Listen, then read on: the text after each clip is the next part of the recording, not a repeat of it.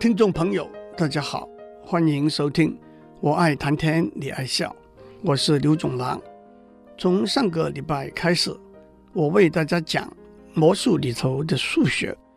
魔术师变魔术，或者使用观众看不透的特别道具，或者使用观众看不出来的特别手法，做出让观众觉得不可思议的事情。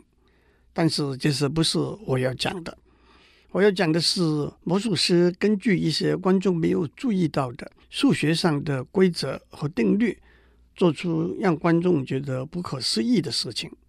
上个礼拜，我为大家介绍了三套扑克牌的魔术，我还都替他们取了名字，那就是三娘教子、逢黑必反和一言惊醒梦中人。今天让我。继续给大家介绍几套魔术。首先，这一套魔术和上次讲的几套手法相似，但是基本的数学观念是略有不同，叫做皇家同花顺 （Royal Flush）。选二十张牌，其中五张是黑桃 （Ace、King、Queen、Jack、十），这五张牌配起来就是扑克牌里头最大的一手牌。Royal Flush，皇家同花顺，我们就称这五张牌为好牌。另外十五张牌是无关重要的牌，我们就称它们为烂牌。魔术师按照任何洗牌的方法，把二十张牌洗好，分成两叠，每叠十张，一叠放在左手，一叠放在右手，而且都向上放，所以魔术师会看到每一叠。最上面的一张牌，魔术师要从这两叠牌，一张从左，一张从右，一张从左，一张从右的拿出来，合成一叠。但是在合成一叠的时候，如果左手拿出来的是烂牌，把它向上放；如果左手拿出来的是好牌，把它向下放；如果右手拿出来的是烂牌，把它向下放；如果右手拿出来的是好牌，把它向上放。首先要注意，在合成那一叠牌里头，左手的牌占了偶数的位置，二十、十八、十六到二；右手的牌占了奇数的位置，十九、十七、十五到一。因此，在合成的一叠牌里头，在偶数的位置，烂牌向上，好牌向下；在奇数的位置，烂牌向下，好牌向上。接下来，我们把这一叠牌一一再发一次。奇数位置的牌照着原来的方向发出来，偶数位置的牌翻过来才发出来。结果是十五张烂牌都向下，五张好牌都向上。这就是 Royal Flush。其实这套魔术的基本道理很简单：魔术师把二十张牌一张一张检视，合成一叠，好牌向上。烂牌向下，不过那就没有趣味了。魔术师从左拿，从右拿，拿出来的牌有时向上放，有时向下放，都是混淆视听的障眼法而已。让我提醒一下，玩这套魔术的时候要注意的一个事情，在开始的时候不要告诉观众这套魔术的目的是把 Royal Flush 那五张牌向上排出来。否则，当您把左右手的牌分别发出来的时候，眼尖的观众会注意到您对烂牌和好牌的处理方法。开始的时候，只要说要经过一个洗牌发牌的过程，找出一手好的扑克牌。接下来，让我再教您一套魔术，名字叫做五中取一。这套魔术需要一个助手。助手把一副扑克牌交给一个观众，请他随便抽五张牌出来。助手跟观众说：“我们两个一起聚精会神，瞪着这五张牌看，经由心灵感应，我们就可以把这五张牌的花色和点数传递给魔术师了。”过了一阵子，助手说：“今天天气不好，我的身体又不舒服。”在这这个场地，别人心灵感应的讯号又很杂乱。魔术师说，他只是收到这五张牌的部分讯息。这样吧，您把这一张牌拿住，不要给任何人看。我把这另外四张牌交给魔术师，这样他就可以把杂乱的心灵感应的讯号排除，把您手中拿着那张第五张牌的花色和点数感应出来。很明显的，从助手交给魔术师的四张牌里头，有足够的资讯，让魔术师决定观众手中那张牌是什么。不过，假如我们做一个粗浅的估计，我们说魔术师看到四张牌，要靠这四张牌从余下的四十八张牌里头选出一张牌来。但是四张不同的牌，只有四乘三乘二等于二十四个不同的排列。到底助手是怎样把观众手中那张牌的讯息，经由这四张牌传递给魔术师呢？首先，观众手中那张牌是助手帮他选的。第二，因为一开始有五张牌，这五张牌里头一定有两张牌是同样的花色。在这里，我应用了离散数学里头的鸽笼原则 （Pigeonhole Principle）。助手把这两张牌里头的一张交给观众，另外一张放在交给魔术师的四张牌里头的第一张牌的位置，所以魔术师就知道观众手中那张牌的花色了。但是点数呢？除了魔术师看到的那一张之外，还有十二个不同的点数啊！请注意，在这两张花色相同的牌里头，哪一张留给观众，哪一张？交给魔术师是有学问在里头的。让我们把 Ace 一二三四到 Jack Queen King 十三张牌围成一个圆圈，把这两张在助手手中的牌叫做 A 和 B。我们知道依着顺时钟方向走，从 A 出发到 B 的距离和从 B 出发到 A 的距离一定有一个小于或者等于六。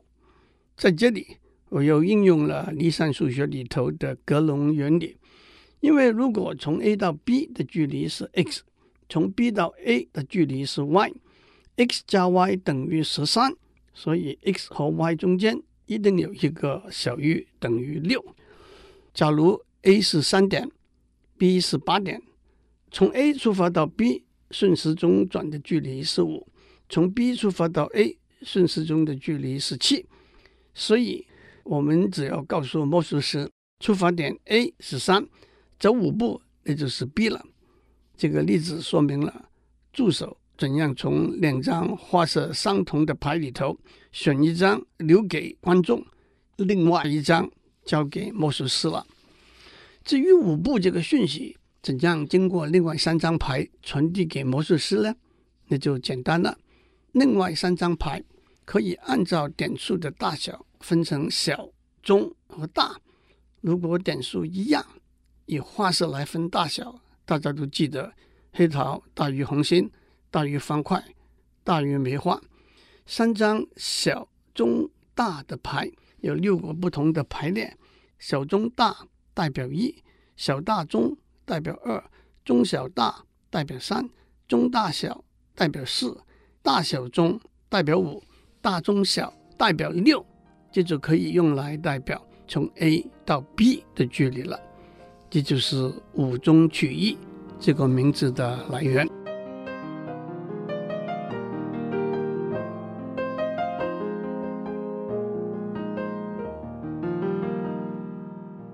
接下来让我介绍一套魔术，名字叫做五子登科。五子登科是一句吉祥话。恭祝别人的儿子都有很好的成就。这句成语的出处是宋朝有一个叫做窦玉君的人，他的五个儿子都考取了功名，因为他住在燕山，现在的北京，所以也被称为窦燕山。在《三字经》里头还有“窦燕山有义方，教五子名俱扬”这几句。不过，在今天的社会上，也有现代版的五子登科，也就是一个男人要追求的是妻子、孩子、房子、车子和票子。闲话休提，言归魔术。五子登科这套魔术是这样的：魔术师找了五位观众，排成一列，把一副扑克牌交给第一位观众，请他随便切。切就是上面讲过的拦腰一斩，把牌分成上半份和下半份，把上半份放在下半份底下。然后由他传给第二位观众去切，再传给第三位、第四位、第五位观众去切。接下来魔术师装模作样的说：“这恐怕还洗得不够，再请第五位观众把牌传给第四位观众再切，再传给第三位、第二位、第一位观众去切。”魔术师说：“好了，请第一位观众抽出最上面一张牌。”再传给第二位观众抽出最上面一张牌，然后传给第三位、第四位、第五位观众，都顺序抽出最上面一张牌。魔术师说：“请你们聚精会神，看着手上的牌，通过心灵感应传递给我。”过了一阵，魔术师又装模作样的说：“五个人传递的讯号相互交错，有点混乱，请你们帮我一个忙。”手上拿着红色的牌的，请往前踏一步。接下来，魔术师就把这五个人手上的五张牌一一说出来了。这套魔术的奥妙在哪里呢？首先，魔术师的叠牌一共只有三十二张，而且是按照一个预定的次序排列起来的。其次，我们在上面已经讲过，把三十二张牌排成一个圆圈。不管怎样反复的切，牌的先后次序是不会改变的。唯一改变的是那一张牌成为这的牌最上面的一张牌而已。换句话说，牌传来传去，切来切去，最后还是在圆圈上面的某一点开始选出连续的五张牌而已。假如诸位还记得我们上次讲过麻将桌上的安排，我们可以想象有三十二个人围起来打麻将，做庄的一家就是整叠牌里头的第一张。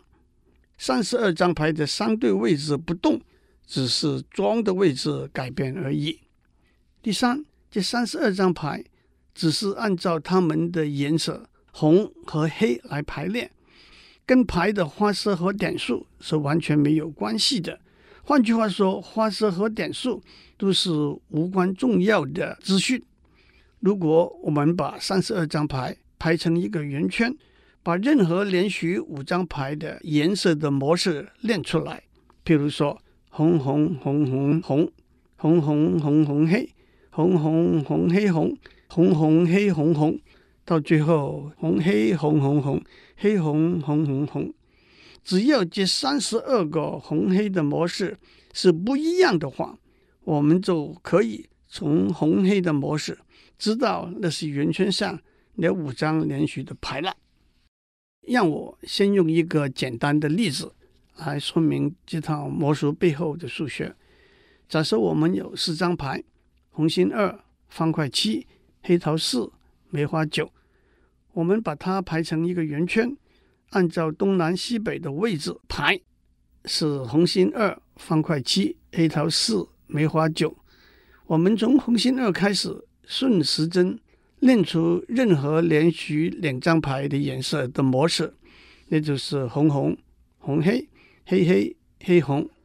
因为这四个红黑的模式是不相同的，魔术师只要知道红黑的模式。他就可以知道是哪两张牌了。譬如说，红黑就是方块七和黑桃四。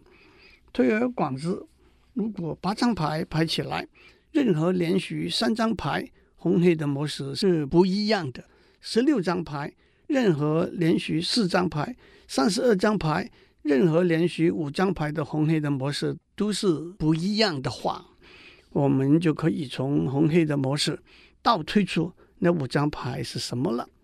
到了这里，大家才恍然大悟。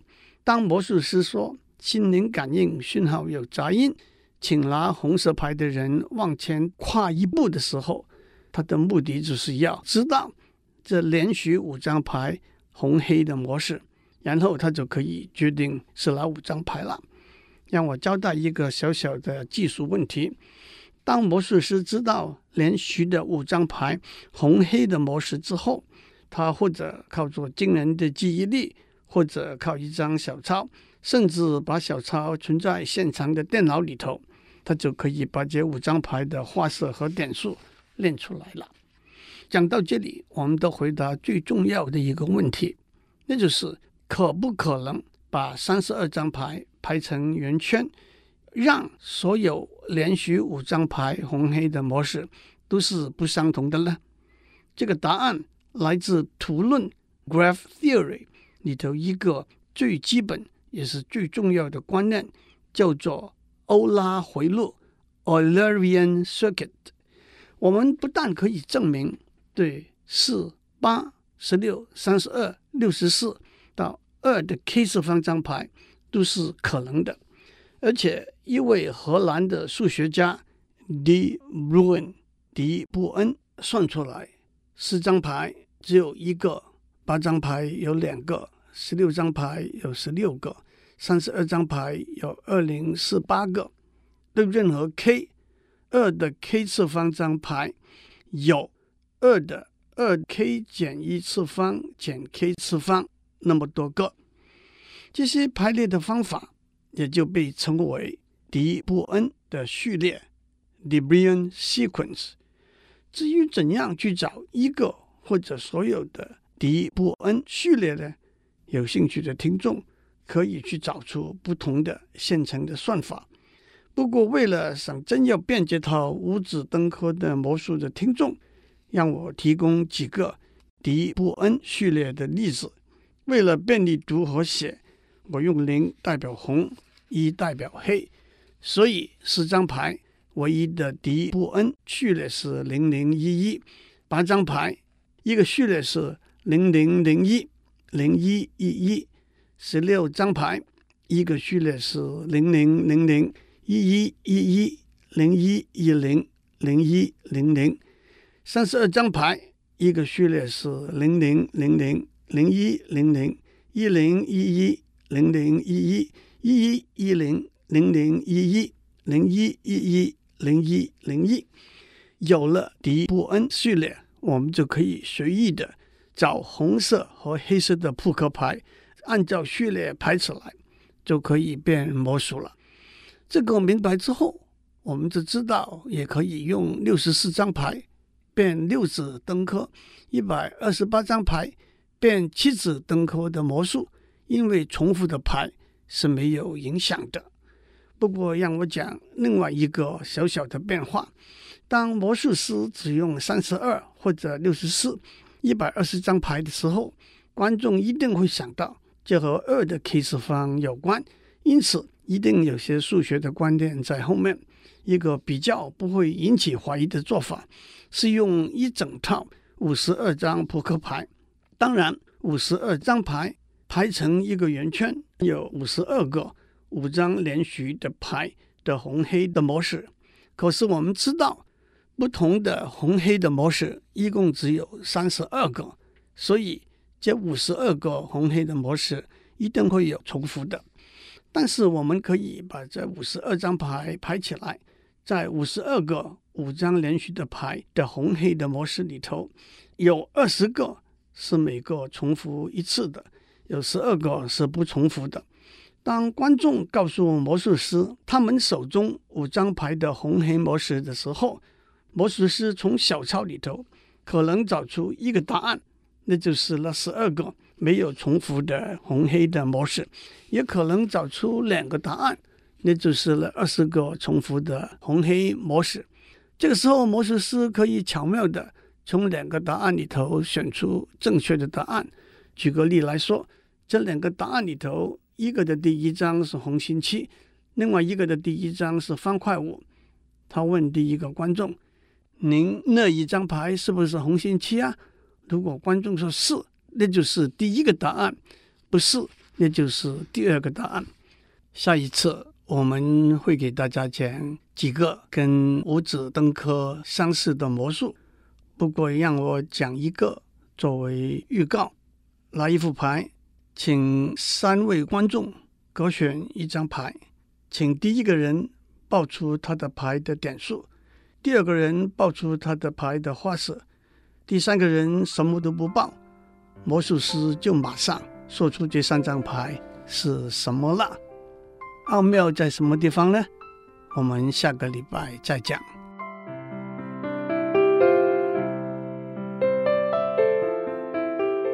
以上内容由台达电子文教基金会赞助播出。